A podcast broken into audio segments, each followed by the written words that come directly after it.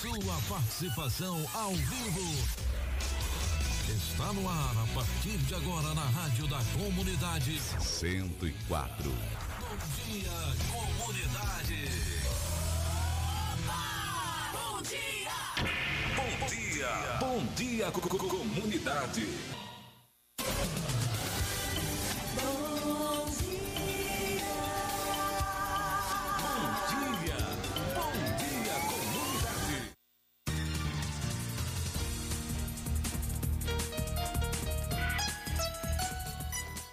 Gente, bom dia. São 7 horas e 6 minutos, 7 e 6, hoje, 21 de dezembro de 2021. Hoje é terça-feira. Muito obrigado aí pela sua audiência, né?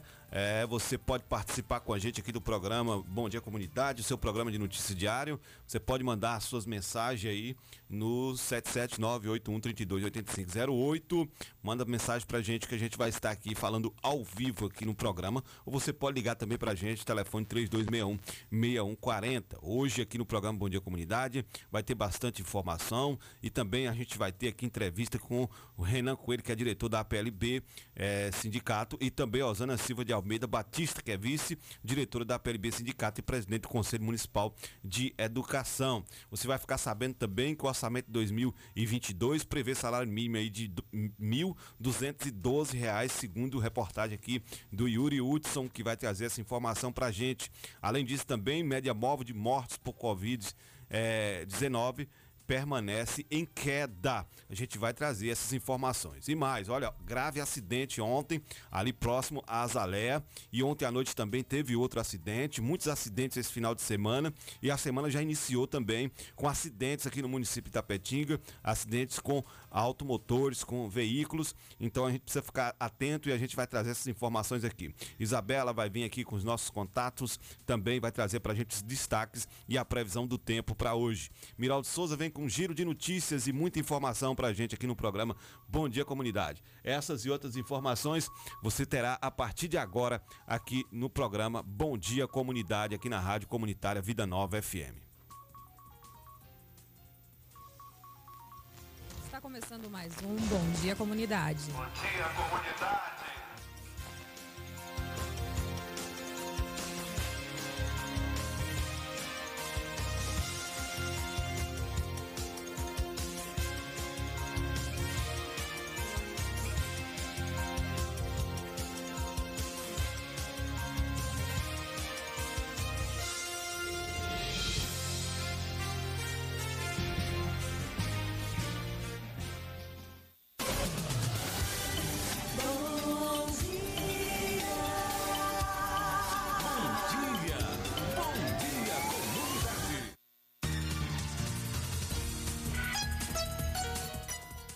Muito bem, 7 horas e 9 minutos, 7 e 9. Já vamos aqui com Isabela, já desejando bom dia, Isabela. E também ela vai trazer para a gente agora os nossos contatos e também os destaques para o dia de hoje. Bom dia, Isabela. Muito bom dia, Clébio, Miraldo. Bom dia, ouvintes aqui da Rádio Comunitária Vida Nova FM. Sejam bem-vindos ao seu programa jornalístico Bom Dia Comunidade, que aqui você fica muito bem informado com a gente. Então, queremos a sua participação aqui na rádio, mandando sua mensagem de texto através do nosso fone zap 988-516140 ou você pode ligar pra gente através do número 32616140. Vamos ao destaque de hoje. INMET alerta para tempestades em toda a Bahia. É, depois a gente vai vir com mais informações, com de- é, detalhes. Tá certo, tá certo. Muito obrigado, Isabela, muito obrigado. 7 horas e 10 minutos. Nós temos informação, né, que o orçamento de 2022 prevê salário mínimo aí de 2.012 reais. Então a gente precisa ficar atento, porque o ano que vem, né, que já está à porta aí, vai ter esse aumento do salário mínimo. Para quem recebe aí salário mínimo, vai ter esse aumento. E quem vai trazer essa reportagem pra gente é o nosso correspondente Yuri Hudson aqui no programa Bom Dia Comunidade. O salário mínimo a partir de janeiro de 2022 deve ser de R$ 1.211,98. Atualmente, o mínimo está em R$ 1.100. A projeção deve ser confirmada com a votação do orçamento do próximo ano, marcada para esta terça-feira. A expectativa inicial era de que a comissão mista do orçamento do Congresso Nacional analisasse a peça orçamentária já nesta segunda. No entanto, divergências entre os parlamentares fez com que a votação fosse adiada. O principal impasse está na busca de mais recursos para a educação, que perdeu um montante com o aumento do fundo eleitoral. A presidente da comissão mista, senadora Rose de Freitas, diz que é preciso de mais tempo para discutir as mudanças no texto, mas que a matéria deve ser votada nesta terça. Infelizmente, o relatório foi apresentado na madrugada, às três horas da manhã. O tempo para conhecimento desse relatório não é suficiente para que todos leiam e possam, inclusive, apresentar os destaques. Para garantir estes recursos para a educação e outras despesas, a deputada Adriana Ventura do Novo de São Paulo sugeriu cortar recursos das emendas de relator e também do Fundo de Financiamento das Campanhas, o chamado Fundão, que terá quase 6 bilhões de reais para bancar as eleições do próximo ano. Principalmente nesse momento que, nós passamos, né, onde temos fome e as ações têm que ser priorizadas, o único ponto que eu discordo e gostaria que a gente debatesse com maior profundidade hoje é a questão do financiamento público de campanha, que já que é dado e que é feito, pelo menos a gente tem que fazer um esforço para baratear campanhas. Na peça orçamentária apresentada nesta segunda, um dos recursos que mais cresceram foram para pagar o Auxílio Brasil. O novo programa terá um valor médio de 415 reais mensais. Para isso, o montante destinado pulou de 35 para 89 bilhões de reais no relatório final. Deputados e senadores têm até a próxima quinta para votarem o orçamento de 2022. Agência Rádio Web de Brasília, Yuri Hudson. Tá certo. Muito obrigado, Yuri Hudson, né, trazendo informações sobre o salário mínimo que deve aumentar o ano que vem. Agora eu já vou aqui com o Miraldo Souza, que vai trazer para a gente aqui as nossas principais informações aqui no programa Bom Dia Comunidade, trazendo para a gente aqui também um giro de notícias. Bom dia, Miraldo. Seja bem-vindo mais uma vez ao programa Bom Dia Comunidade. Bom dia, Cléber. Bom dia, Isabela. Bom dia, comunidade. Bom dia a todos os ouvintes que nos acompanham aqui pela sua 104,9. Hoje, sexta-feira, é dia gostoso, após um dia chuvoso. Nós temos aí é um dia de sol brilhando, né? Mas a previsão aí, daqui a pouquinho a gente vai saber. É tempos firmes, Kleber. A região aqui. É, acabei recebendo um, uns vídeos mostrando os rios da região, Rio Pardo, na região ali de Potiraguá, transbordado, algumas casas próximas ao rio é, inundadas, as pessoas tiveram que deixar lá. É, determinados espaços parece mais uma cidade de água do que um leito de um rio. Então, muito cuidado nessa hora, é, atenção redobrada, porque estamos diante de períodos chuvosos e que requer muita atenção nossa. Olha, vacina Itapetinga, o calendário de vacina contra a Covid-19, o único local que vai ter vacina será no posto Guilherme Dias, das 7 às 13 horas, no dia é, Primeira etapa no dia 20, que foi ontem, 21, hoje, 22 amanhã e 23 depois de amanhã no Guilherme Dias, das 7 às 13 horas. E o único local que tem aí para vacinação. Maiores dúvidas, conferir o cardzinho, as datas, você acessa itapetinga.ba.gov.br e tem lá todas as datas, todas as informações. IF Baiano, processo seletivo 2022, ingresso de estudantes dos cursos técnicos, modalidade presencial integrada e subsequente. itapetinga.ifbaiano.edu.br, acesse o edital 15-2021 e saiba como participar desse processo seletivo.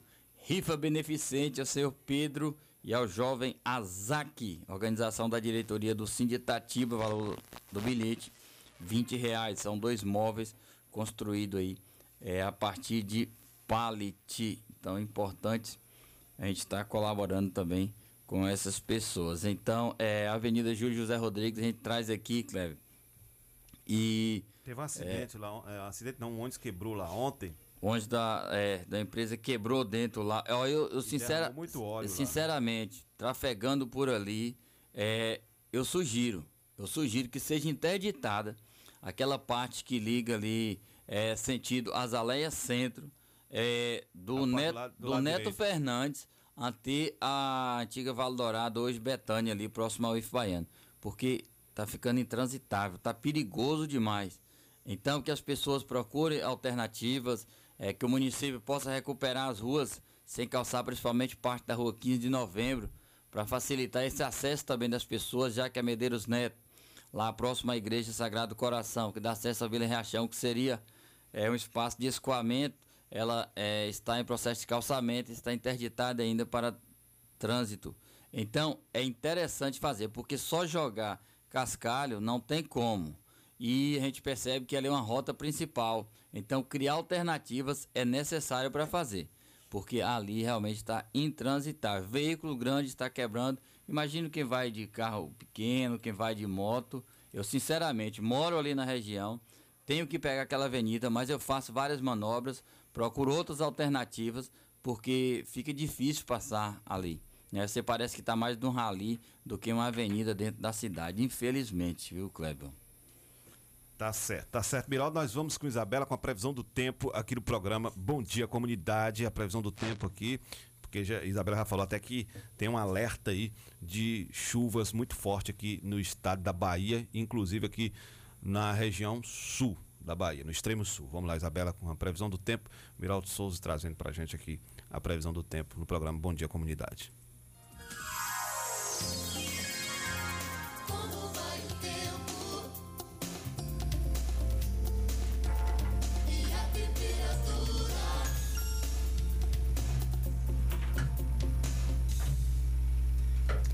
Segundo o Clima Tempo, a previsão do tempo de hoje em Tapetinga será de sol com aumento de nuvens de manhã, pancadas de chuva à tarde e à noite.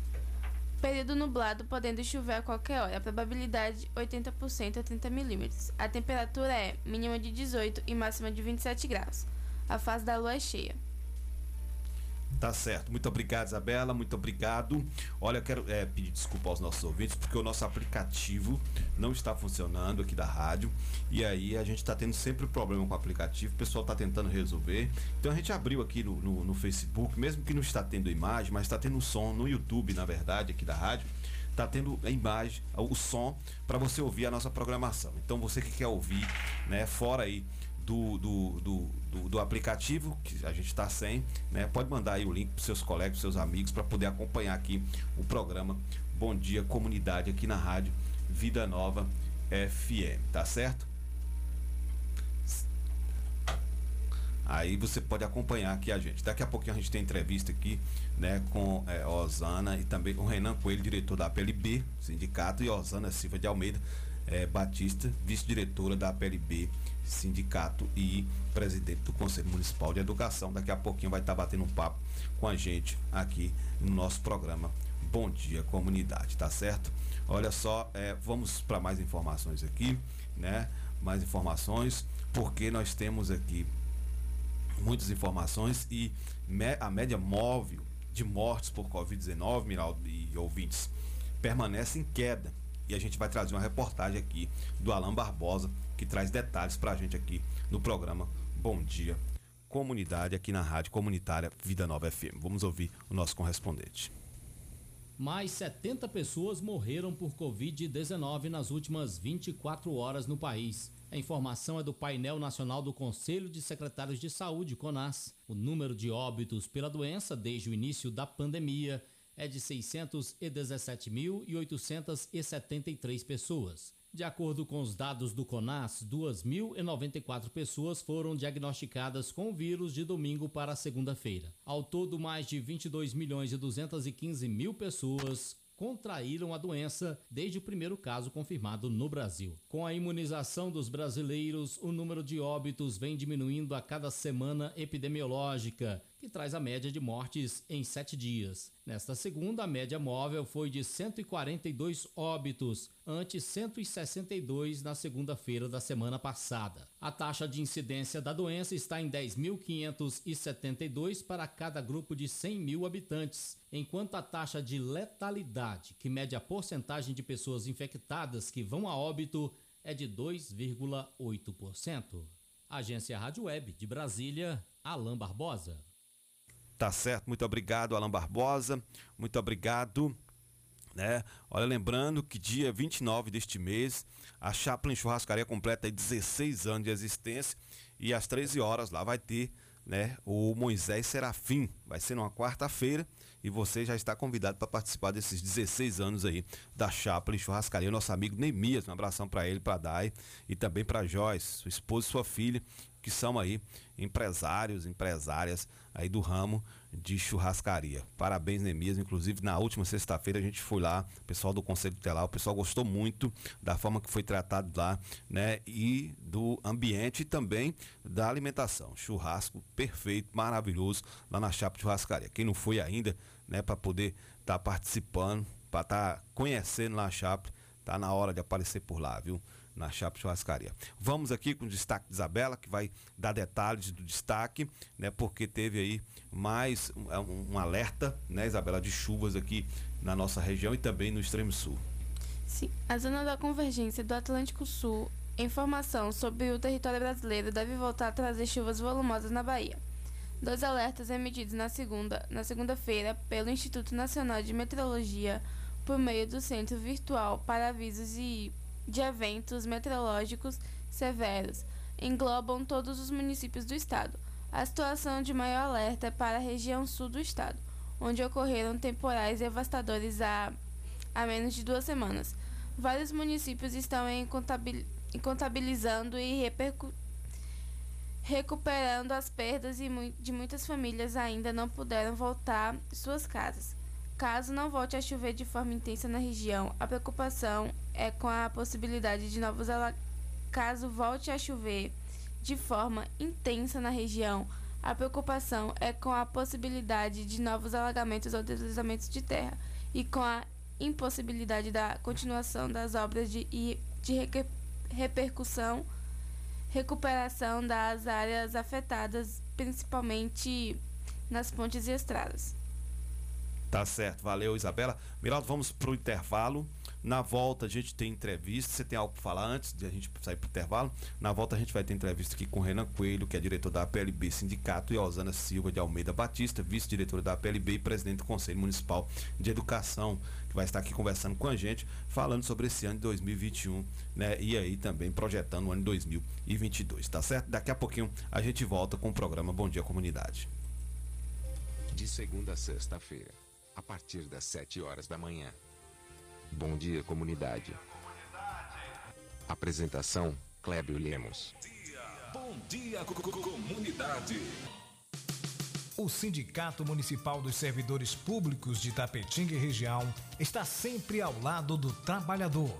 Em todos esses anos de sua fundação, sempre teve como objetivo principal a conquista de benefícios em favor dos servidores públicos a gestão 2017-2021 sempre esteve ao lado do trabalhador. Com muita luta, conseguiu o auxílio alimentação para os servidores. Sua mais nova conquista foi a reforma da sede do sindicato e subsede em Bandeira do Colônia. Servidor, você faz parte desta família. Sinditatiba, Rua Itambé 417 no Camacan, Itapetinga. Telefone 773261 3552.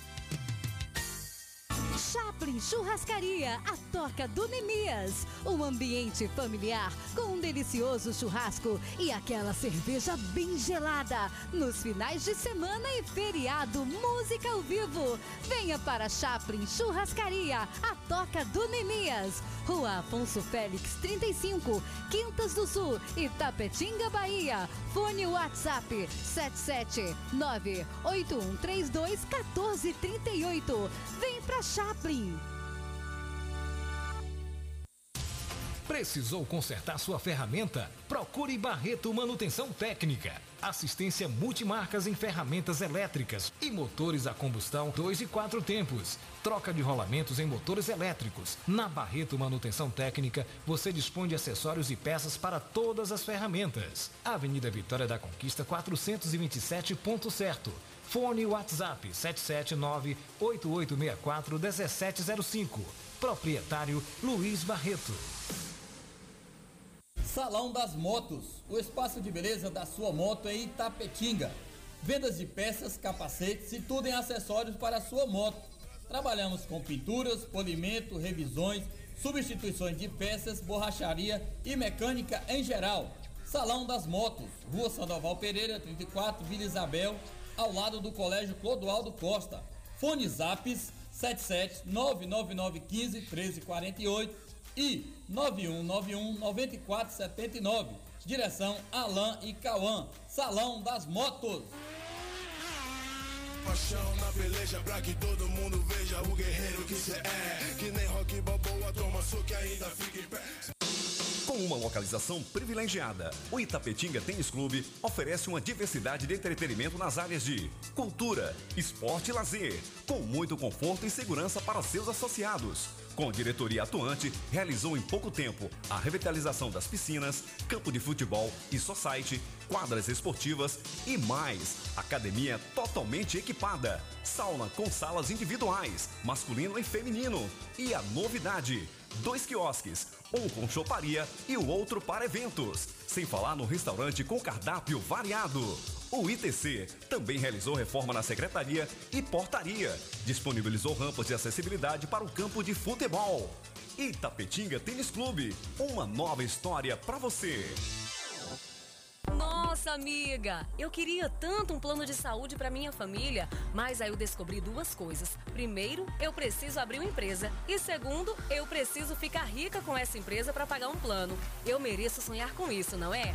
Sonhar e realizar. A Rede Medita, junto à CDL de Itapetinga, traz para os trabalhadores do comércio local um plano de saúde acessível para toda a sua família. Planos com valores incríveis que a Medvida trouxe somente para os associados da CDL. Para maiores informações, faça-nos uma visita à Rede Medita, Rua Manuel Francisco de Almeida, próxima à Escola Adventista. Ou entre em contato pelo WhatsApp 779-8858-3428. Rede Medita, sua loja de planos e seguros.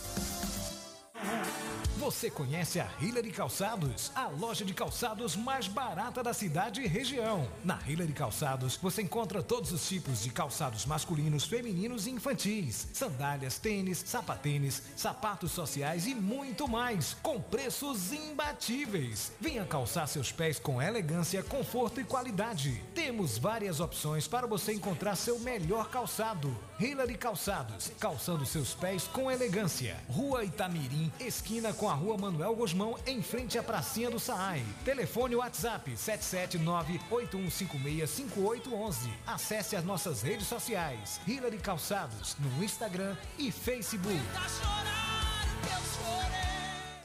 A sindicalização fortalece a representatividade da categoria, garante conquistas, viabiliza a organização das lutas e permite ainda ofertas de serviços jurídicos e de orientação exclusivos aos sindicalizados. Estar filiado ou filiada à PLB Sindicato é a forma mais eficiente de fortalecer a luta pelos direitos da categoria, a mobilização por melhores condições de trabalho e pela manutenção dos direitos já conquistados. A PLB Sindicato de Itapetinga, Rua Marechal Deodoro da Fonseca, 156 Centro, telefone 7732612547. Só a luta nos garante. Não tente outra sintonia. Você está na sintonia certa. 104,9. Esta é a sua rádio. Pra cuidar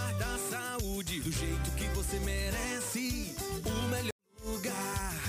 Melhor atendimento e qualidade pra família. Drogaria Queiroz tem tudo que você precisa. Rua Macarani, 530, bairro Camacan, em Itapetinga. Drogaria Queiroz, seu novo conceito de farmácia. Você que está procurando segurança eletrônica e não sabe como? Defender System. Tudo em segurança eletrônica, vendas de equipamentos para manutenção, instalações de câmeras de segurança, cercas elétricas, portões eletrônicos e monitoramento de alarmes sem mensalidades. Trabalhamos com produtos Intelbras. A Defender System fica localizado em frente ao complexo policial Urbis. Contato 77 3261 6063 e o WhatsApp 77 98100 1609. Se tem Defender System, a insegurança não entra. Se seu celular caiu, seu tablet quebrou, Júnior Eletrônica consertou. Orçamento na hora e na troca da tela, a película é grátis. Temos diversos e variados modelos de cabos e acessórios e muitas novidades. Fone via Bluetooth, capa para celular, película, roteador com uma ou duas antenas, com o melhor preço da cidade. E você ainda conta com o melhor atendimento, melhores preços e garantia dos nossos serviços. E não fechamos para o almoço. Júnior Eletrônica e Acessórios fica localizada na rua Monteiro Lobato, 151 Centro, em frente à Praça da Bíblia, Itapetinga, Bahia. Fone 77 3261 3243. Pax Perfeição. Quem é vivo se associa. São mais de 25 anos de dedicação e comprometimento em Itapetinga e toda a região. Seja associado Pax Perfeição. Você terá mais assistência, consulta médica grátis, sepultamento e outros benefícios. Ligue agora mesmo que a nossa equipe estará pronta para lhe atender. 3261 9090. Pax Perfeição. Quem é vivo se associa. Se existisse remédio para a saudade, por certo a farmácia Camacão teria. Valorize a sua saúde e o seu médico. Não troque a sua receita, pois a sua saúde é nosso principal objetivo. Farmácia Camacan. Matriz, Rua Boa Nova Centro, 3261-2160. Filiais, Rua Pedro Lima, Nova Itapetinga, 3261-2854. Rua João Pessoa Centro, 3261-2397. Avenida Flamengo 225, 3261-5596. E Praça Augusto de Cavalho 205, 3261-8859. Farmácia Camacan. Você está na melhor 104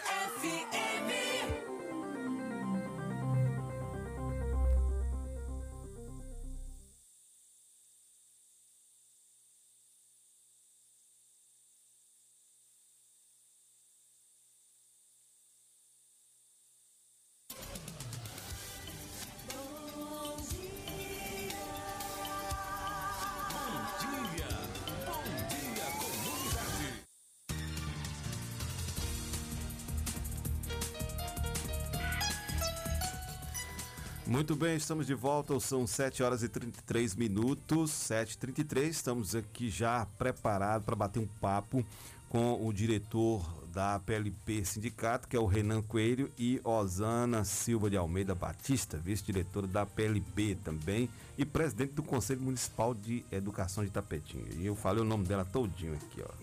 É grande, né?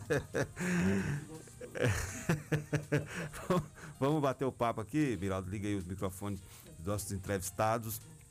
Nesta, nesta manhã de terça-feira, a gente fez o convite ao Renan e também à Osana para vir aqui para a gente bater um papo, fazer um balanço de 2021 concernente à educação, concernente a tudo que vem acontecendo e quem sabe as previsões para o ano que vem, hein? A gente não é evidente não, mas quem sabe a previsão do que pode vir, né, pra, em, em relação à educação o ano que vem, né? É, então tá certo? Sejam bem-vindos, Renan e também é, Osana. Seja bem-vindo ao programa Bom Dia Comunidade mais uma vez, né? Aqui a casa de vocês. Viu? Bom dia, né? Inicialmente. Bom dia, Kleber. Bom dia, Isabela. Bom dia, Miraldo. Bom dia, ouvintes. Bom dia, professor Osana e os trabalhadores e as trabalhadoras que nos ouvem nesta manhã. Uma satisfação estarmos aqui mais uma vez nesse programa que sempre tem nos convidado para dialogar sobre as questões da educação, sobre a, a, a pauta de luta dos trabalhadores e das trabalhadoras. A gente sempre está aqui disposto a estar tá debatendo essas questões, porque nós somos da luta e acreditamos que esse espaço é um espaço que é, contempla a luta dos trabalhadores e das trabalhadoras. Bacana. Rosana. Bom dia, Clébio. Bom dia, Miraldo. Bom dia, Isabela. Bom dia a todos os ouvintes. É, é uma alegria estar aqui nesta manhã, já fechando né, o ano 2021, para falar aqui com vocês, com a comunidade, sobre as questões da educação, que é de interesse de todos nós, acredito. Tá certo, tá certo. Miraldo Souza também, já participando também aqui com a gente. Bom dia e agradecer pela presença aí ao Zona Silva de Almeida e o Renan Coelho de Araújo. Pronto, acertamos o nome dos professores. Não de professor você não esquece, não, porque senão no final do ano a nota. Quando o professor é menino nem lembra. Verdade. Brincar um pouquinho para poder distrair. É, relembrando, Kleber, que os nossos aplicativos aí voltou a funcionar, né? Tava voltou com agora. probleminha, voltou, tá tudo ok, viu? Você pode ir lá no site, no aplicativo. É, tá tudo ok, funcionando aí agora. É, Renan Osana, a gente começa aqui 2021. Foi um ano atípico, né? Por exemplo, no calendário escolar, terminou o ano de 2020, em 2021, começou o ano de 2021 em 2021. É, esse ano atípico, Renan, como você faz uma avaliação geral do trabalho? Tanto seu trabalho pode ser como atuação, também como membro sindical. Ô, meninos, mais uma vez, né? Bom dia por estarmos aqui. É, 2021 foi um ano atípico, assim como 2020, né? Que a gente tinha iniciado o calendário e de repente tivemos que parar tudo, parar o mundo por conta dessa pandemia, que não foi diferente em 2021. Mas a primeira palavra que a gente traz para nessa avaliação do balanço de 2021, primeiro é gratidão a Deus por estarmos vivos, né? Verdade. Quantas pessoas perderam a vida e a gente nem entra nesse mérito de, de tudo que causou tudo isso, mas a gente sabe que a gente conhece tudo que aconteceu para que isso acontecesse. Mas somos gratos a Deus pela vida, por estarmos aqui nesta manhã para debater e dizer de quantas coisas nós fizemos para que pudéssemos dar continuidade no processo educativo do ano letivo de 2021. Esse ano que começou em maio, o ano letivo começou em maio, de forma ainda híbrida, de forma ainda eh, virtual, e a partir de setembro, dia 15, foi que nós retomamos de forma híbrida ainda, né? Com essas duas turmas que estava sobretudo no Fundamental 2 eh, e no Fundamental 1 também. Mas nós concluímos 2021, concluímos o ano letivo com as limitações que nós tivemos. Foi ainda um, um ano de muitas limitações, mas diferente de 2020, que a gente conseguiu até finalizar o ano presencial. Não conseguimos ainda fazer tudo que precisamos fazer. E como, você, como o Kleber já falou ali, né? A previsão para 2022 é um ano de muitos desafios que nós precisamos para vencer todos esses problemas e os percalços que a gente ainda traz no, no percurso educativo com essa pandemia que causou tanto prejuízo aos trabalhadores, aos nossos estudantes, aos trabalhadores, sobretudo da educação, né, que tem um grande desafio tentar amenizar esses prejuízos que foram causados pela pandemia, sobretudo os prejuízos do direito à aprendizagem. Verdade. Ó, Sana, também quer falar aí, né? É, foi um ano melhor um pouco, né, do ponto de vista é, da aprendizagem do aluno, por ele estar um período na escola, não foi igual ao ano 2020, que foi um horror, porque a gente ficava trabalhando virtualmente, só virtualmente, e com as atividades impressas, e, e aquele, aquele, aquele novo que assustou todos nós, né? E que a gente precisou se adaptar, tanto professores, trabalhadores, as famílias. Então, tudo isso causou insegurança, claro, mas assim, ficou uma, uma grande lição, que, que nós somos realmente perseverantes, que a gente não desanimou, que a gente fez o que pôde fazer. E a gente colocou ali a, a nossa alma, vamos colocar assim, né? Para que fosse possível acontecer a, educação no município de Itapetinga. Foi um trabalho conjunto com toda a família, com toda com toda a classe trabalhadora. Então, assim, é, nós estamos hoje, como o Renan colocou, gratos, gratos ao Senhor por renovar nossas forças, por nos colocar de pé todos os dias para estarmos ali no dia a dia educacional, para melhorar a vida daquele estudante, para trazer para ele esperança, para dizer para ele não desanimar, para dar um, uma palavra de ânimo para as pessoas enlutadas também que a gente conviveu, né, com, com essa situação dolorosa. Então, é gratidão nesse primeiro momento, Cleber. Gratidão, né? O, o, o, professor Renan, a gente, o ano passado, como foi? Né? O ano passado foi, foi o ano passado, né? 2020. Uhum. Como nós tivemos um, um 2020 que foi remota, as aulas remotas, online e tal, e, e alguns materiais impressos, a gente teve um grande número de, de, de alunos que evadiram, né? Você tem, assim, em números. Olha, a gente ainda não tem, Kleber, o, o, os números, porque o ano fechou agora, né? O ano de 2021, mas pelo o, o- a vivência que a gente tem na escola, a gente percebe que foi um, um- um número significativo da evasão escolar. E ainda em 2021. Sim. Eu tenho turma que teve eh, estudantes que desistiram. Teve uma turma mesmo com as três pessoas não foram, não voltaram. Quando a gente voltou presencial, não estava entrando no- nas aulas remotas. Então ainda é um número muito grande ainda eh, de, de evasão, de alunos evadidos. E, sobretudo, também um, um número muito grande de alunos que não conseguiram dar conta dessa aprendizagem. Sim. Porque, como a professora Osana mencionou, foi uma coisa que mudou a nossa estrutura.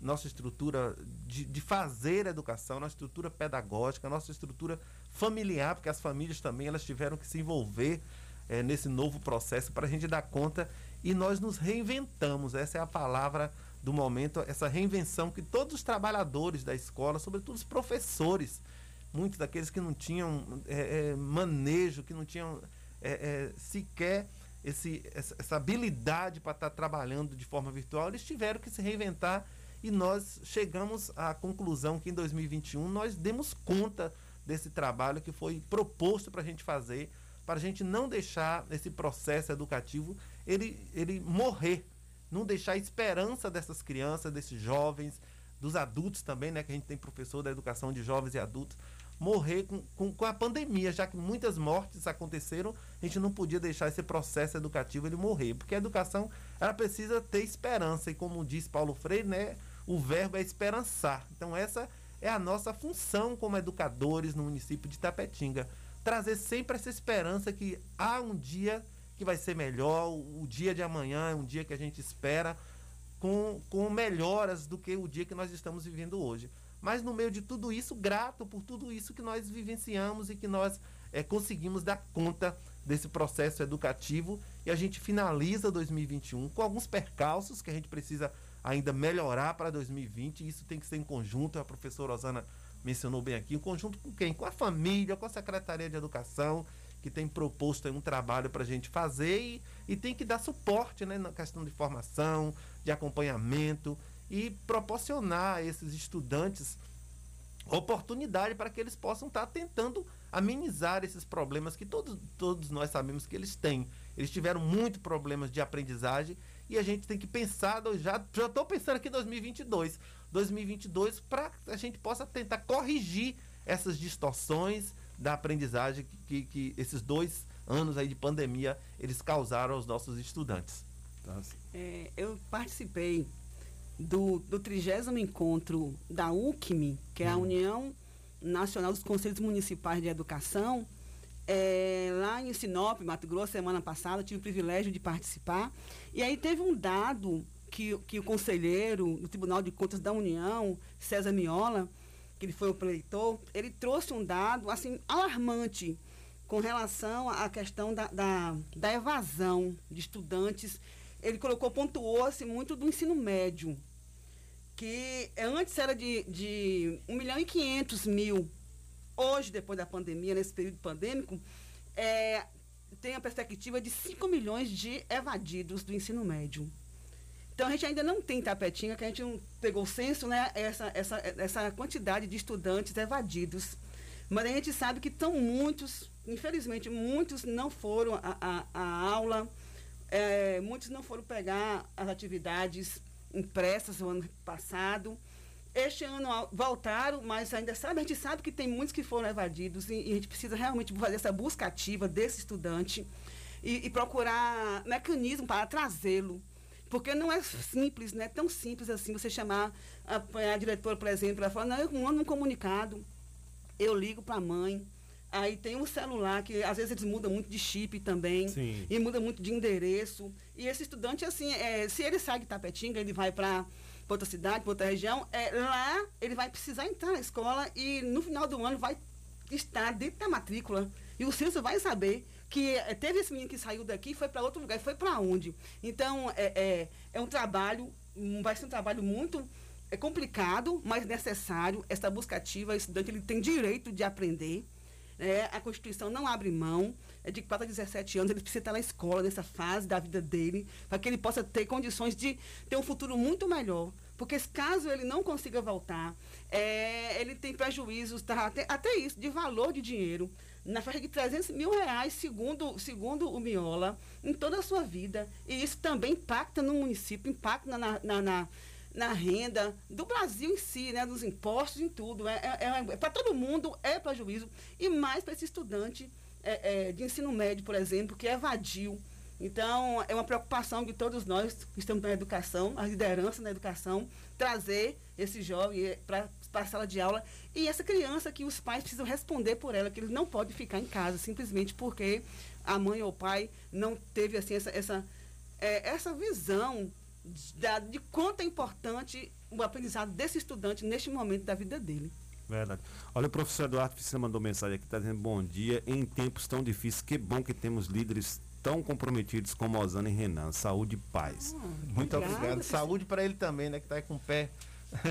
Tá com pé. Precisa. Tá engessado? Aí, com essa tendinite, como dizer, ah, tá, tá. complicado. Mas saúde para você também, Eduardo. Você também é um grande guerreiro. Mandando um abraço para você também, para Isabela e para mim. Valeu, Eduardo. Um, um abração para ele. Obrigado. Um beijo no cangote, viu, Eduardo? No cangote. Do Oficina. É, vai chegando as perguntas aqui dos nossos ouvintes. O Vamos Sérgio lá. Alves está tocando aqui no assunto. É, o estudo na forma virtual. Os senhores acham, senhor, a senhorita, acha que a evasão educacional aumentou e antes o que levava mais à evasão? Vocês terem um diagnóstico, uma noção desse que poderia estar causando isso? É, é fato, sim, que é, esse ensino virtual ele trouxe desestímulo para muitos estudantes. Primeiro porque nem todos tiveram acesso de fato, de verdade, né, a, esses, a esse mecanismo. Porque não tinha celular potente. Eu via lá, eu estava dando minhas aulas é, pelo MIT, como era complicado para o estudante entrar, são poucos. Era um celular para cinco, seis, é, a mãe saía para o trabalho, levava. Isso é que a gente já sabe essa história toda aqui, né? E aí, às vezes, para ir lá na escola buscar, nem sempre eles iam buscar atividade impressa. E, e ela é, era pouca, mas dentro do que podia ser feito, foi feita, e nem sempre eles iam buscar também. Então, nesse momento, a gente percebeu essa dificuldade por conta do acesso mesmo à tecnologia. Que está bem claro que a gente sabe que tem dois Brasis, né? O que tem acesso, é o que tem condição e o que não tem. E, e, e, nós ficamos nesse que não tem condição, que não tem acesso, que tem o poder público que está tentando a fazer é. a parte dele aí, mas com orçamento limitado. A gente sabe que o que o governo atual, ele limitou investimento na educação, é fato, em mais de quase 20%. E não teve como, por exemplo, aparelhar nas escolas, deixar é, é, é, com que a escola pudesse dar esse suporte a profissionais e muito menos para estudantes, infelizmente. A gente viu, eu vi, Osana, é, é, só para complementar, que a gente viu estudante, juntamente com os pais, na rua vendendo geladinho para poder financiar um celular. e também fazendo campanha nas redes sociais para conseguir um celular para poder estudar. Então é, é isso que você fala, né? Dois Brasis. Dois Brasis. E antes da, da da pandemia, também já era um número gritante de evadidos no ensino médio. É mais no ensino médio que a gente percebe, assim, os números, né? Porque é, muitos, por exemplo, não, não, achavam que a escola é, fosse melhorar a vida. A vida não tinha, não enxergava essa perspectiva de melhora, de mudança de vida. Por outros fatores, porque a família estava ausente, porque dentro de casa tinha dificuldades financeiras graves, tinha que trabalhar. Uhum. E o trabalho, a gente sabe que trabalho e estudo não é fácil para você poder é, é, fazer, conciliar, né? conciliar, não tem, é muito complicado. E é levando as forças deles lá. E aí desanimando. Eu tenho um sobrinho lá em casa, eu tava vendo ele agora, tava nas aleias, né? Tá todo magrão, porque tá cumprindo horário. E chega para estudar à noite, soltar só a roupa, chega lá, deita no sofá e não quer mais fazer mais nada. Então eu falo, a fase de estudar, você precisa estar os 4 a 17 anos dentro da escola. A gente tem que ter uma campanha muito grande para quando ele chegar lá na idade, a gente já está em condição de dar continuidade à sua vida e ter uma vida financeira mais tranquila. A gente sabe que quem estuda, que tem, quem tem o um curso superior, por exemplo, tem mais vantagem quem não tem. O salário é, triplica muitas vezes para esse que tem o um curso superior. Então, respeitar as etapas é, é fundamental, né? Sim, e, a senhora traz um, um, uma informação interessante aí, é o seguinte, quando coloca essa força conjunta, né? Ninguém consegue fazer educação sozinho. Na verdade, nós não somos pessoas no mundo sozinho, né? Então, essa união de força, é, principalmente Osana pode falar por parte do conselho, né? Principalmente, por mais que interligado, e Renan por parte do sindicato. É, durante esse período de pandemia, conselho, sindicato, secretaria de educação, é, conseguiu fazer um diálogo para buscar, ou já houve alguma tentativa também fora de educação, para construir eh, essa busca, ou esse mecanismo, ou tentar construir esse mecanismo de buscar esses alunos evadidos, ou tentar compreender esses alunos evadidos?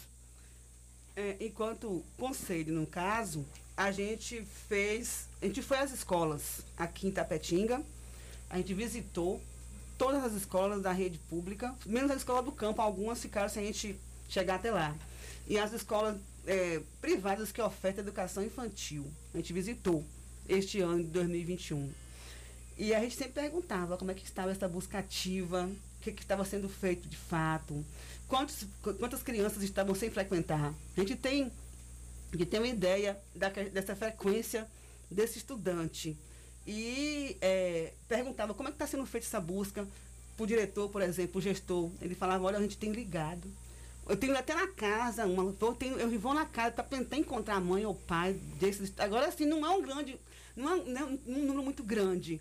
É uma porcentagem, mas tem esses aí. E segundo as informações que nós escolhemos, eu viveu em Macaro, que gente foi, elas tinham, estavam ligando, estava sem o chip, mudou, mas ia na casa tentar falar com essa pessoa responsável. Estava fazendo essa busca. Assim, a gente percebe que tem essa busca, mas eu penso que tem, tem que ter uma conscientização maior por parte desse responsável, desse pai, dessa mãe, entendeu?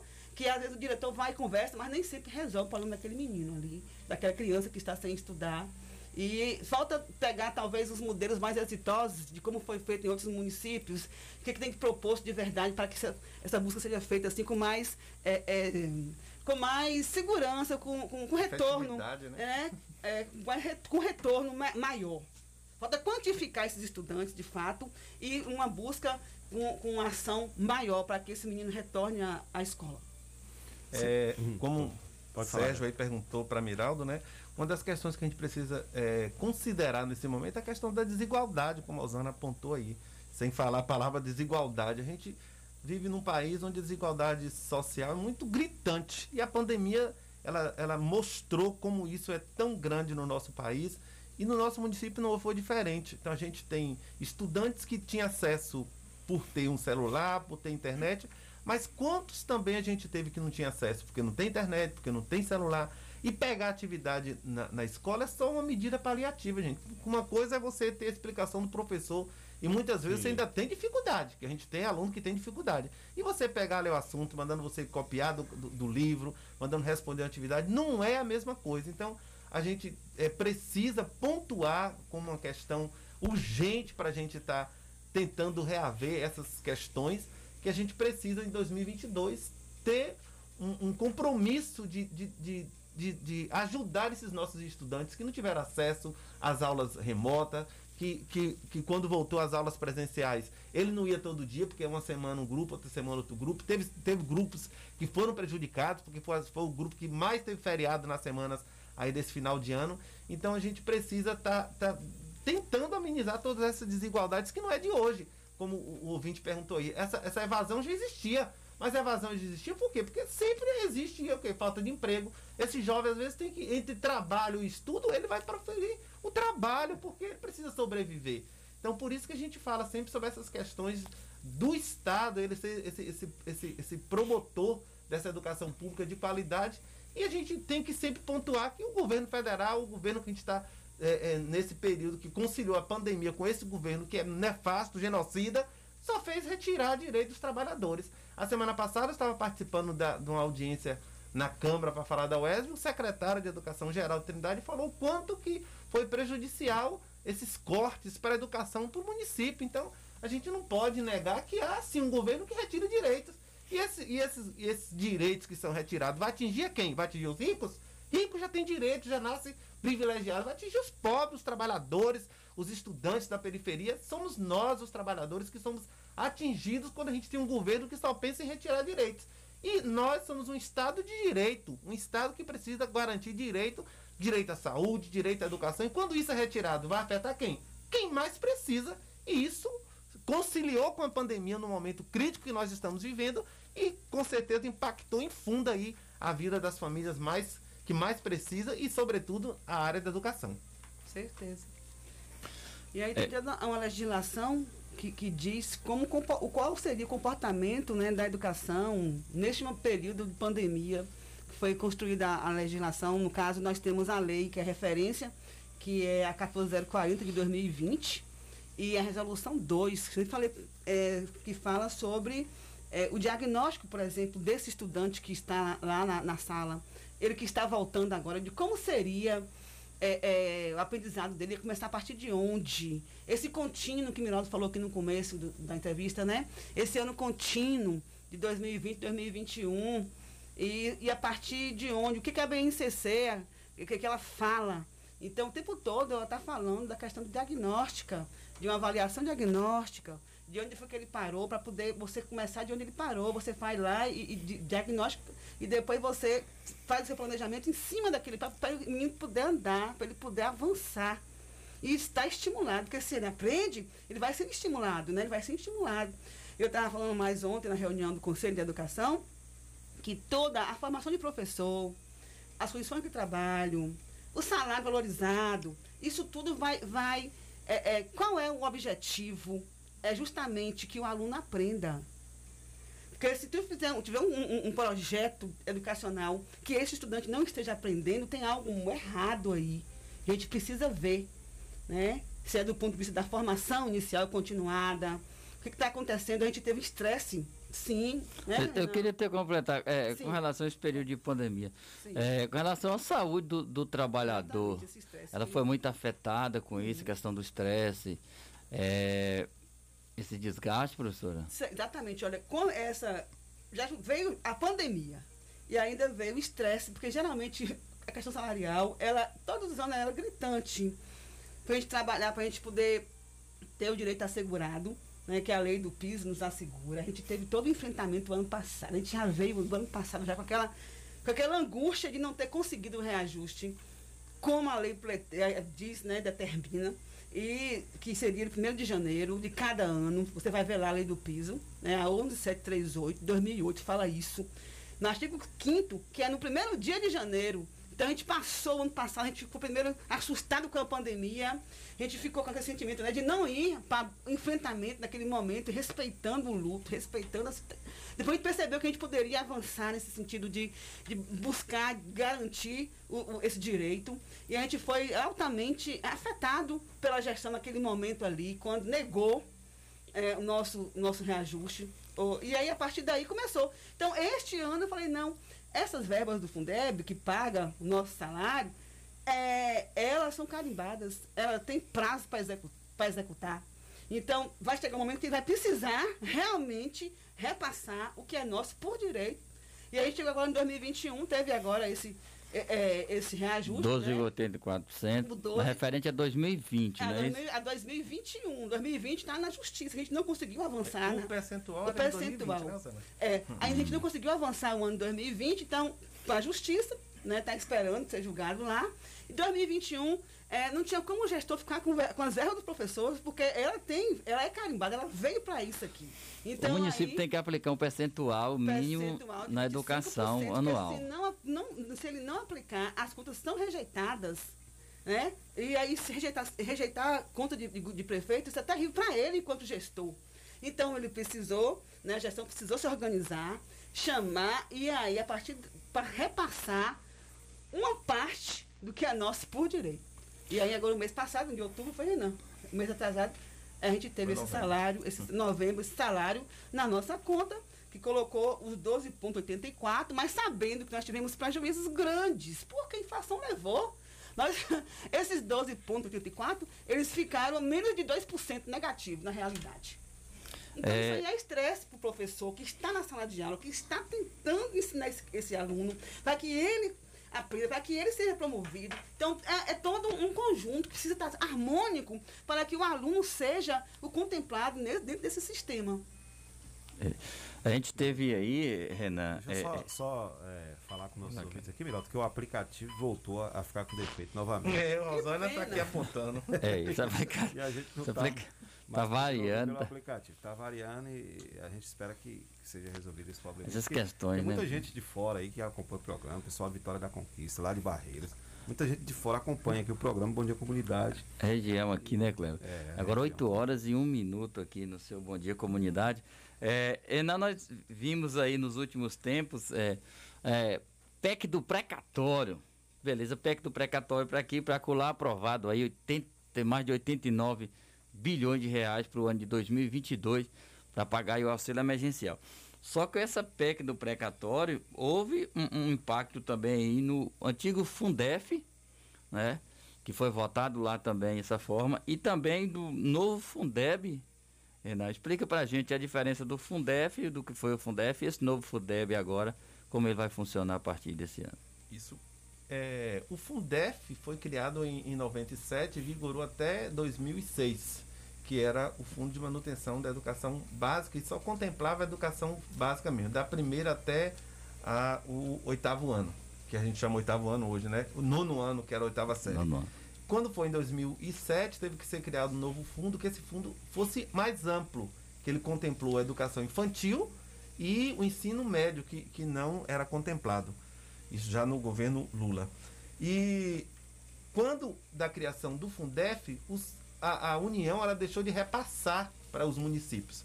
Por isso que eles, todos os municípios brasileiros eles tiveram que entrar com ação para que esse repasse fosse feito. Então, quando esse repasse foi julgado e que deve ser repassado para os municípios, entrou para o precatório. O município de Tapetinga, a informação que a gente tem é que não recebeu ainda, mas muitos municípios baianos, inclusive, já receberam esses precatórios do Fundef e nós precisamos é, receber o nosso e ter a garantia do que preconiza a lei, que é que naquela época 60% no mínimo deveria ser destinado para os trabalhadores da educação. E tudo isso foi uma luta. Hoje a gente já chega 2021 com essa votação, que teve votação, o Supremo julgou e o governo federal o tempo todo tentando retirar esse, di esse direito, tentando colocar um prazo para 2036 para que fosse é, dividido esse valor. Mas foi uma luta muito grande da CNTE, que é a nossa central, da APLB, juntamente com a Frente Norte e Nordeste, né? Osana sempre está falando dessa frente aqui. E dos deputados, sobretudo os deputados é, que entendem a luta dos trabalhadores. A gente ressalta aqui a luta da deputada Alice e de outros tantos deputados que compreendem que esse valor precisa ser repassado para os trabalhadores. E uma coisa que fica dessa luta que é quase que, que incansável é que se a gente não lutar, a gente não tem direitos. E lá no Congresso a gente tem, tem deputados que apoiam a luta do trabalhador e tem aqueles que o tempo todo é contra o trabalhador. Você estava na instante aqui falando sobre o fundão. Então, é aquele centrão que nunca quer direito dos trabalhadores garantido. Eles estão o tempo todo lá negociando as vantagens que eles terão. E nós precisamos compreender isso. 2022 é ano de eleição. Então, que deputado você vai votar? Você vai votar no deputado que retira direito? Você vai votar no deputado que é relator é, da reforma da Previdência, é relator da PEC 32, a PEC da maldade, que a gente está aí falando dessa que foi por, por, por um instante está aí guardada, né? Porque não teve voto, está adormecida, mas essa, esses projetos adormecidos, de vez em quando, quando vem um governo que, que, que não privilegia direitos dos trabalhadores, eles, eles Ele ressurge assim como foi a reforma trabalhista, né? isso, a Que é reforma de 1996 foi da aprovada em Previdência, 2017. Foi aprovada para retirar direito dos trabalhadores, que a gente precisa ter essa compreensão como classe trabalhadora. Se a classe trabalhadora não tiver essa consciência como classe, nós só vamos perder, perder, perder e, e o tempo todo perder direito da saúde para a educação e a consequência é nefasta para a vida de todos nós, sobretudo aqueles que mais precisam, que, que acaba sendo impactado por essas, essas reformas que mais deforma do que reforma. Ô, é, senhores, senhor e senhora professora, o novo Fundeb, votado aí aos anos, tem de destaque aí a, a se eu não me engano, foi, é, foi a, a relatora, a professora Dorinha, Dorinha, do DEM, do do, DEM, é. do Piauí, e o presidente da comissão foi o Bacelar, né, que é do PSD da Bahia. Né? Então foi esses dois deputados e foram essa frente aí que brigou e aprovou o novo Fundeb. Esse novo Fundeb traz de 70% é, para gasto com salário de servidores da educação, professor Renan. Isso, houve essa mudança, né? Porque o Fundeb, ele contemplava no mínimo de 60% para os profissionais da educação. Os outros restantes poderiam ser pagos os outros trabalhadores. Então, houve essa discussão para que se ampliasse para 70%, mas nessa discussão ampliou-se para 70, incluindo já todos os trabalhadores da educação. Então, não só o professor, mas a merendeira, o vigia, os profissionais da educação que estão envolvidos também nesse processo educativo na escola, eles também hoje recebem desses 70%. Então, hoje, os municípios eles não podem é, deixar de aplicar esse 70%. Então, quando se aplica menos do que isso, como o professor Osana já disse, e as contas do prefeito ele pode ser rejeitadas. Então, houve essa ampliação por 70, mas alguns especialistas eles discutiam que isso havia um prejuízo. Porque quando era só 60 para professor, era só 60 para os profissionais da educação, professor e coordenador. Ampliou para 70, mas incluiu aí outros profissionais da educação. Aumentou Isso não muito. quer dizer né, que, que, que não pode chegar ao 100. Você pode até pagar o 100, que ninguém vai pagar 100, né? Que nem o prefeito paga 100, mas pode solicitar complementação, como todo ano acontece a complementação da União, para pagar esses profissionais que trabalham na educação, específico na educação. Então, esse cuidado precisa os municípios terem é, de estar vigilante aí com, com relação à aplicação desses recursos do Fundeb. Sobretudo o novo Fundeb, que foi uma luta para que isso fosse aprovado, né? Como você mencionou aí, são deputados. Outro dia a gente teve um encontro aqui com o deputado Daniel, ele falou que houve uma frente de diversos deputados que compreendiam essa importância da educação. É tanto que a relatora é a professora Dorinha do DEM. Então, a deputada do DEM que havia essa compreensão de que precisa sim, que precisava e, e nós precisamos, né, dessa aprovação do novo Fundeb para garantir essa educação de qualidade em meio a tantas retiradas de direito que aconteceram na área da educação, mas a garantia do novo Fundeb foi uma conquista. Isso é uma conquista da população brasileira, uma conquista das famílias, uma conquista dos trabalhadores, da classe trabalhadora, um uma conquista para a gente ter um país melhor onde valoriza a educação. Infelizmente, às vezes a, a- a comunidade não conhece, não sabe o que é o Fundeb e quando os representantes né, da- das classes saem à rua, às ruas para poder protestar ou vai às redes sociais, fica criticando, sem conhecimento de causa. Né? E, e aí vocês trazem essa informação de, tão, de como é importante a gente estar atento a essa questão do Fundeb, né? que é esse fundo de manutenção da educação. É porque ele não mantém apenas o, o- o trabalhador, né? Mantém o trabalhador, mas mantém também a educação. A educação Vai É. falar cada, quanto é que cada aluno vai custar ali para Isso. vai, a, a escola vai receber também recursos para poder estar sobrevivendo. Isso É, é, vazão. importante. É, ô Kleber, falando de Fundeb e tal, Sérgio Alves aí continua aqui nos acompanhando, um abraço para ele, ele pergunta, é, como o senhor vê o salário do magistério a nível nacional e se hoje nosso município, nossos professores recebem o salário da base nacional, né? O mínimo é proposto lá. Hoje no município tem alguém recebendo a menos do mínimo é, é, do base nacional? É, a Rosana acho que contemplou isso quando ela falou sobre essa questão desse reajuste que, que, que aconteceu esse ano agora de 2021, por conta dessa questão dos repasses que foram feitos e que eles precisam contemplar esse mínimo de 70, como você perguntou. Então, esse reajuste foi para isso, né? Não podia ficar abaixo desse dos 70%, não podia ficar abaixo dos 25%. Então a gente estava na luta desde 2020 e agora com esse reajuste que foi votado e aprovado em novembro, então a gente chegou ao valor do piso é, do piso de 2020, né? Porque em 2021 não teve repasse. Uma das coisas que, que há mais de, de 2008, né, foi aprovado o piso. Então isso já tem quanto? 2008 a 2013 anos praticamente. Completou 13 anos, mas começou a vigorar em 2009. Então 12 anos, vamos dizer. Há 12 anos que foi aprovado o- a lei do piso, nunca houve um ano que não tivesse repasse do piso. E nesse ano o governo federal, o genocida que está aí no poder, não propôs nenhum repasse para os professores. E a gente não pode admitir isso. Isso impacta a vida dos trabalhadores da educação, dos professores, isso impacta a vida da condução da educação. Então, não houve repasse para 2021. O MEC não propôs nenhum repasse para que tivesse. Então, o que nós tivemos foi o valor relativo a 2020, que é o Também- valor do piso considerado hoje, é o valor do piso de 2020 ainda. O governo do estado da Bahia anunciou aí essa semana um reajuste de 4% linear para todos os servidores eh, do estado, incluindo aí os trabalhadores da educação, os profissionais da educação. Eh, isso vai impactar o serviço? Era o esperado, o que a PLB lutava, é o que queria, foi só simplesmente um repasse aí, porque também está chegando o ano eleitoral aí, 2022?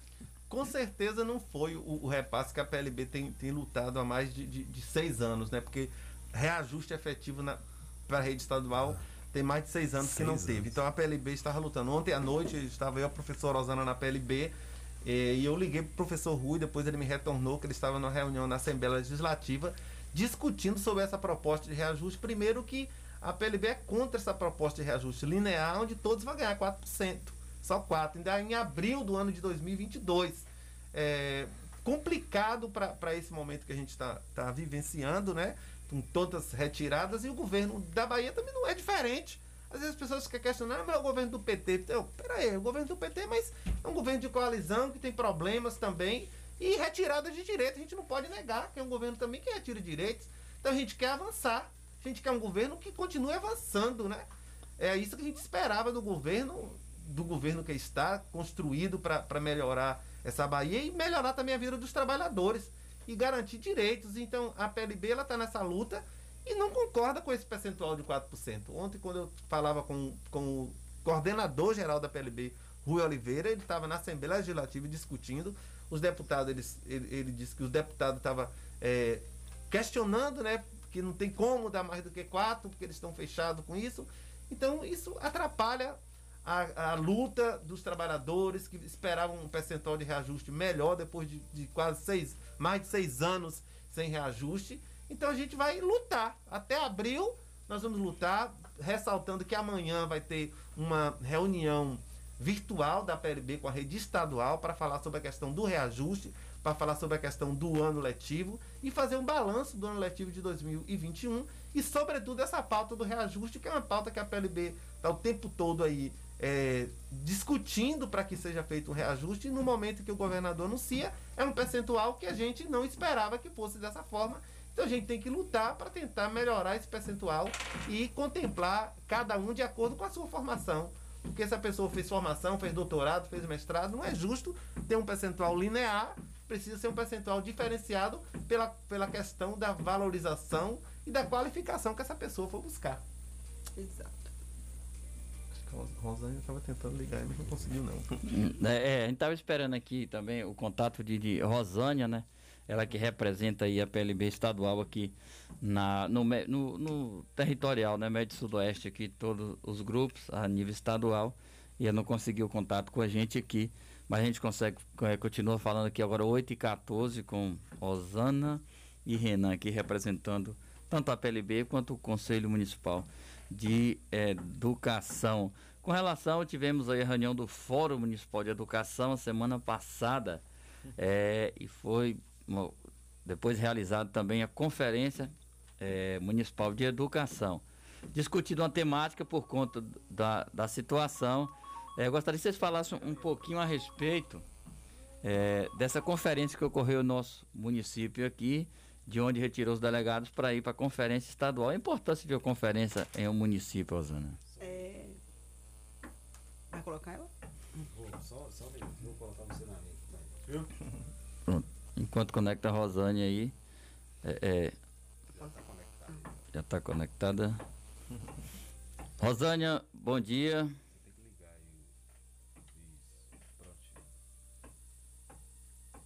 Ok. Rosânia, bom dia.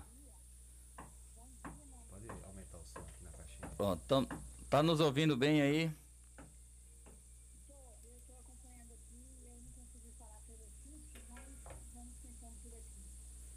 Pronto. É, o, o- a gente estava discutindo aqui com o Renan e a Osana relacionado ao reajuste concedido aí, anunciado pelo governo do estado.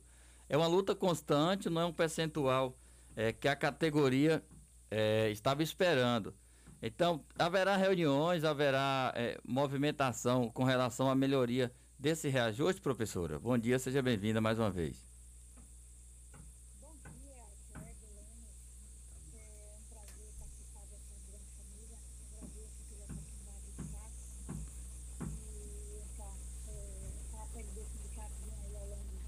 trabalhando forte na defesa do ensino, da qualidade, e principalmente em defesa dos trabalhadores e trabalhadoras da educação por melhores condições de trabalho.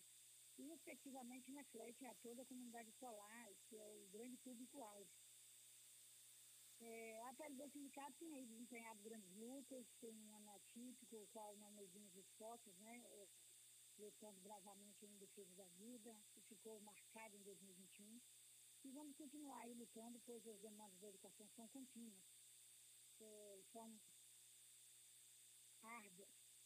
E não podemos permitir aí acumular problemas, visto que os direitos deverão ser respeitados. E eu, como diretora regional, junto às APLBs aí, das delegacias de núcleo, desempenhando aí forte, combatendo aí as injustiças cometidas pelos que deveriam velar e priorizar a educação, né, na defesa do ensino público de qualidade igualitário, né, e, e, eu quero aqui parabenizar de antemão diretora da PLB Itapetinga, a, reunião com ele, o diretor né, da delegacia de Itapetinga, que foram felizes na fala, fui contemplada em, em todas as falas de vocês. Parabéns pela luta, é realmente isso. E respondendo a sua pergunta, Pedro, realmente é, é impactante a, a, a, indignação da categoria diante do aumento do governo. Porque a gente percebe que durante esses seis anos o governo não tem aí é, é, priorizado a, a educação principalmente se tratando de valorização dos profissionais, uma vez que é um grande incentivo para que essa educação avance com respeito e dignidade.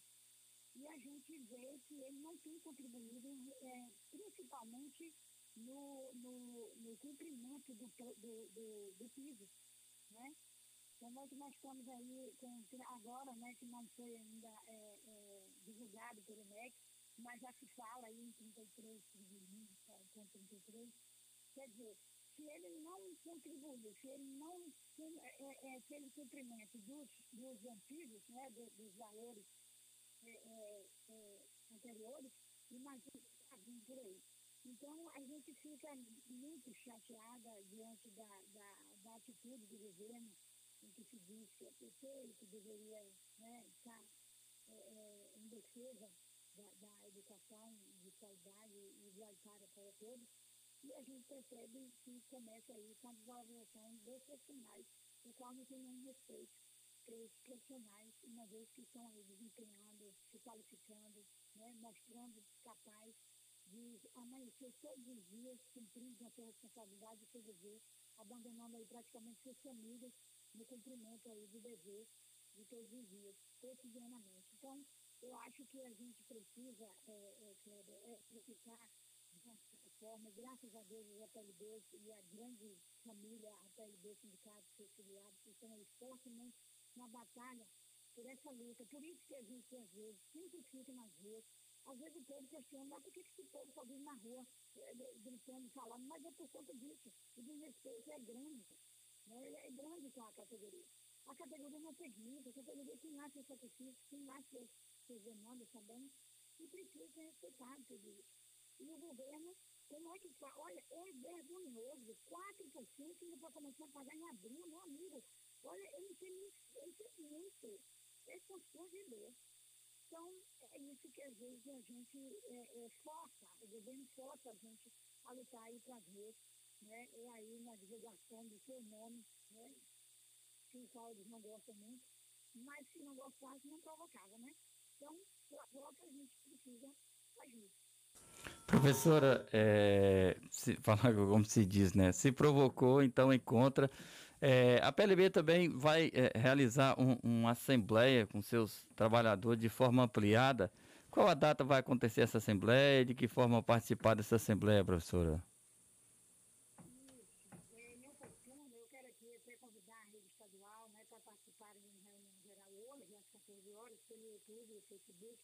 E cuja pauta aí nós vamos estar falando sobre o reajuste salarial, o calendário letivo, é, o balanço geral de 2021. E vamos ter também outras surpresas aí, do qual nós vamos estar falando no momento da reunião.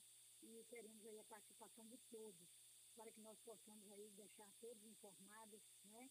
E por essa grande barreira, temos aí todos os PLBs, o qual eu quero aqui parabenizar cada PLB local, né? Eu estou aí enquanto diretora da Regional Noroeste, eu venho parabenizar aí a PLB de Tapetinga, Tarantim, Macarani, Maitinique, Potiraguá, Iguaí, Firmino Alves, Bucuí, Pororó, Nova Canaã, Porções, Bom Jesus da Serra, E também Barra do Caciba e Cruzilhado Rectangular. E tem aí Caetano, Mirante, Planalto e Barra do Choque, nós não temos a PLB lá, mas nós estamos aí na grande luta para implantar a PLB lá, porque nós, enquanto educadores, profissionais de educação, nós precisamos de uma entidade para a luta, porque eles, os prefeitos e governadores, eles têm o sindicato deles, que é a MUF e a OPB. Então nós necessitamos também dessa grande luta, desse grande instrumento de luta, porque sem isso, meu irmão, eu vou ser sincero com você, viu? eu acho que a, situação estaria bem pior.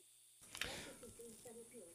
Então, nós vemos aí que nós fizemos grandes avanços por conta dos sindicatos, por conta da luta dos afiliados aí, firme e forte, e por isso nós estamos aí combatendo, vamos continuar combatendo as desigualdades, as injustiças que estão vindo para a gente, a gente tem que lutar com ferro e porque o negócio está tão difícil, irmão. Professora, a gente agradece pela participação muito esclarecedora é, e deixa o espaço sempre aberto para quando precisar, só entrar em contato aqui com o Bom Dia Comunidade, está pronto para poder estar é, tá atendendo e levando essa divulgação. Suas considerações finais é, para todos aí que acompanham, reforçando mais uma vez para a convocação da Assembleia para hoje. Pronto, Kleber, eu vou sincero para você, viu? Eu fico feliz com a sua, a sua emissora, com a sua disponibilidade enquanto é, é, participante dessa grande família. E eu fico muito grata, meu amigo, por esse espaço que vocês nos, dê, que vocês nos dão aí. E eu fico muito agradecida mesmo. Que Jesus abençoe, que Jesus dê para vocês aí muita saúde. E eu quero finalizar desejando aí resistência, Feliz Natal, um ano novo, com novas perspectivas e reforçando a rede estadual, participem daquilo que é de interesse de vocês, porque vocês precisam, precisarão estar esclarecidos, porque em 2022 aí nós vamos precisar de todos para a continuidade do trabalho, da luta, porque vai vir pesado. Então a gente precisa aí é, estarmos aí acompanhando pelo YouTube, pelo Facebook, aí a, a, reunião de hoje às 14 horas com a rede estadual e estaremos lá falando do reajuste salarial, calendário ativo, balanço de 2021 e vamos ter surpresas, o qual vamos estar informando a todos. Muito obrigada, Kleber, muito obrigada a todos, aos ouvintes, um abraço, meu desejo de Feliz Natal, um novo, boas festas a todos. Parabéns, Osana, parabéns, é, é, pelo trabalho que vocês estão aí fazendo. Olha, vocês são de ouro. Parabéns mesmo pelo grande trabalho de, de todos os APLBs de Delegacias Unidas. Obrigado. Tá certo aí, tá aí. Né? É, só baixando aqui, Miraldo. Pronto. Olha, e só lembrando que a, re, a reunião geral da rede estadual é amanhã, né? Amanhã. Dia 22, às 14 horas. É a pauta aí, reajuste salarial, calendário letivo e balanço de 2021. É isso que a gente tá fazendo aqui, esse balanço do ano 2021. É, só para a gente, já está quase encerrando aqui, viu? Mas e a perspectiva de vocês para o ano que vem, hein, hein Renan e, e Osanda? O que, vocês estão aí, vocês acreditam que vai acontecer para a melhoria da nossa educação no ano que vem? Sempre, a gente sempre acredita que dias melhores Só, só um minuto, vou pedir Miraldo, abre o microfone deles, Miraldo, tá fechado. Pronto, pronto, pode Tá. falar. A gente sempre acredita que dias melhores virão. Que a gente caminha para um novo, mas um, um novo cheio de esperança, um novo que será capaz de ser realizado com muito pé no chão, com muita tranquilidade, planejamento capaz de ser é, executado, cumprido. Então a gente tem assim no nosso coração um desejo muito grande de acertar enquanto instituição, enquanto representação de trabalhadores, de, de, de estudantes também, no caso do conselho, né? Então a gente espera tudo de bom e pede também a Deus para que aconteça tudo de bom. Mas eu queria usar um minuto para falar sobre o fórum, Pode Miraldo, que você perguntou e eu fiquei, Uhum. né? Foi. É, então, assim, o fórum, é, ele aconteceu em Tapetinga. Foi positivo porque não ficou sem acontecer as conferências, na realidade, né? Porque era um município que ia ficar sem realizar a Conferência Municipal de Educação. Isso é grave, gravíssimo para para qualquer município. E para um município que é polo, é duas vezes mais grave. Se o financiamento tá ruim com conferência, imagine sem. sem, sem conferência. Então, assim, mas aí foi conferido o que é de fato lá, né? O plano, ele foi analisado, as metas foram analisadas, não deu tempo, ficou, foi claro que não ia dar tempo. E aí até eu vi a vereadora Sibeli falando que nós vamos fazer um- uma audiência pública para fazer a análise dessas metas desse, do plano, que foi o que era possível fazer e ver a questão do financiamento mesmo de dinheiro para essas metas, porque o plano ele é caro, o plano é caro. E lá, na, lá na, no encontro da UCM, lá no Mato Grosso, que a gente, participou, falou sobre um, um, um, plano que seria possível ser realizado. A gente precisa trazer ele para a nossa realidade. E aqui em Tapetinga, a gente, eu preocupo muito com a questão, por exemplo, do analfabetismo. É alto. A gente tem que atacar isso de frente, frontalmente, um projeto que ataque. E aqui o plano ele traz uma tabela de 2010 que fala da questão, por exemplo, ó, Coparda diz que são 20.619 pessoas analfabetas. É, negro são é, 4.539. Amarelo, 266. Branco, são 7.484. Indígena, 124 é, analfabetos. Tem um total de 33 mil é, analfabetos aqui. Então, assim, a gente fica pensando como que vai fazer para reverter essa situação, qual é o projeto. Tem que ser um projeto muito audacioso, um que deu certo, um que vai ser construído para que possa, que possa diminuir esse índice aqui em Tapetinga. Né? Esse dado é do IBGE, o censo de 2010, traz esse dado. Em 2010, 50% praticamente 50% da população naquele ano era analfabeta no município de Tapetinga. Ver, aqui é os dados do IBGE, está aqui na tabela do plano. E aí você vem para cá, educação em tempo integral, ela fala que 25% dos estudantes precisam estar nas escolas no tempo integral até o término do plano, que é 2024. A gente sabe que isso não acontece em Tapetinga. E quanto seria de dinheiro, de custo? Porque ela também é cara.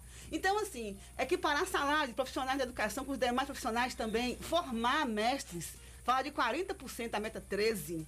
Quanto é para formar um mestre no município hoje? Então a gente vai precisar ir discutir isso junto com, no caso, o secretário de Educação, com os poderes constituídos e ver o que é possível de fato fazer. Se as verbas que estão aí da educação, até onde a gente pode ir nesses, nessas metas aqui.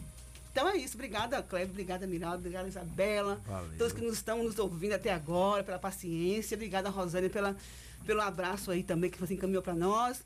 E abraçar também aqui, junto com o Conselho de Educação, junto com Viviane Macaz, demais conselheiros e todos os profissionais da educação aqui do nosso município. A luta esse, esse, ano foi árdua, hein? Foi grande, amigo. foi árdua. Mas graças a Deus a gente está aqui sorrindo, porque a gente está sobrevivendo, ainda tam, estamos aí nesse período de pandemia, né, né, Renan? Mas estamos sobrevivendo a tudo isso e confiante de que dias melhores virão, né, Renan? Isso. Amém. Só para fechar, a gente traz algum, alguns números aqui, só para a gente concluir, foi, que foram mais de 70 atendimentos jurídicos que a gente é, concedeu esse ano com os advogados. Nós realizamos assembleias, fizemos a escolha do CAX Fundeb, fizemos a escolha do Conselho da Alimentação, do fórum que Miraldo citou aí, e além de tudo, nós fizemos também audiência com o secretário de Educação virtual para que a gente discutisse essa educação que a gente quer. Então a gente está o tempo todo é, primando pelo diálogo na educação, pelo diálogo como representante sindical, porque a gente compreende na sua estrutura é, é, mais, prima, mais primordial da educação que a educação ela tem que ser dialogada. Então, se a gente não dialogar, a gente não faz a educação acontecer. Então a gente finaliza essa, essa, entrevista agradecendo a vocês por esse espaço que sempre nos deram esse ano de 2021. A gente veio falar aqui da rede estadual, a gente veio falar quando ia voltar às aulas presenciais, a gente veio falar dos cuidados que a gente deveria ter com relação à Covid, preservação da vida. Mas a gente agradece a participação de Rosânia, sempre contribuindo também com a nossa regional aqui de Tapetinga. Ela faz parte da diretoria regional. E a gente quer agradecer à comunidade de Tapetinga, aos pais, a, comunidade escolar pelo, pelo, pelo, pelo compromisso que também tem, né? E por, por acreditar na luta dos trabalhadores, na luta da PLB, que sempre está fazendo a educação acontecer. Então, o nosso objetivo nesse município, como representação sindical, é sempre primar pela educação de qualidade. Quando nós estamos pautando uma luta, é porque a gente quer a melhoria da qualidade da educação. Em momento nenhum a gente faz luta politiqueira, a gente faz politicagem, mas a gente faz uma luta política, porque toda luta é política. Todo ser vivo nesse momento é um ser político. Queira ou não fazendo política, ele está fazendo política. Até quando ele, quando ele se exime de fazer política, ele está fazendo política. Pode ser usado. Então nós agradecemos por estar finalizando esse ano de 2021 e acreditando que 2020, como sempre 22. estamos ouvindo, 22, perdão, né? Será o ano da esperança. Não podemos deixar a esperança morrer e, sobretudo, a esperança na- na- na- no retorno e na credibilidade desse país, da democracia, a melhoria da qualidade da educação e a gente retomar um governo melhor, um governo que prima pela qualidade, pela vida das pessoas. Nós estamos vendo essa maior confusão aí, até vacina para criança não quer dar. Então a gente vê que um governo que não pensa no povo, é um governo que só pensa na morte. Então a gente quer um governo que pense na vida, porque nós queremos viver e nós finalizamos dizendo que nós acreditamos na rapaziada, como diz a canção do Gonzaguinha, e a gente precisa acreditar que há sim dias melhores. Então, fé na vida, fé no homem, fé no que virá. Nós podemos tudo, nós podemos mais, diz a letra da canção. Valeu, coisa boa. Feliz Natal pra vocês. Já, já tá chegando, né? Obrigada. Sexta-feira Ei, já. está chegando o Natal. ei. A gente agradece pela parceria, por estar sempre com a gente aqui. Todas as vezes que a gente convida, vocês estão dispostos a vir para dar essa contribuição aqui com a nossa, pra nossa comunidade. Valeu mesmo. Obrigado. Valeu, Miralda, amanhã de volta. com o Valeu, Cleber. Você falou em Natal, horário especial de Natal da CDL. Segunda foi ontem, hoje, terça-feira, 21 do 12, comércio aberto das 8 às 19. Quarta-feira, 22, aberto das 8 às 19. Quinta-feira, 23, aberto também das 8 às 20. E na sexta-feira, 24 do 12, véspera de Natal, de 8 às 18. Esses horários aí que vai funcionar o comércio de Itapetinga. Um abraço, Kleber. Tchau, comunidade. Até a Valeu, próxima. Isabela. Até, gente. Até a próxima. Valeu, gente. Amanhã estaremos de volta. Ótimo dia para vocês hoje, tá certo? Valeu, ótima sexta-feira. Apoio Cultural. Rádio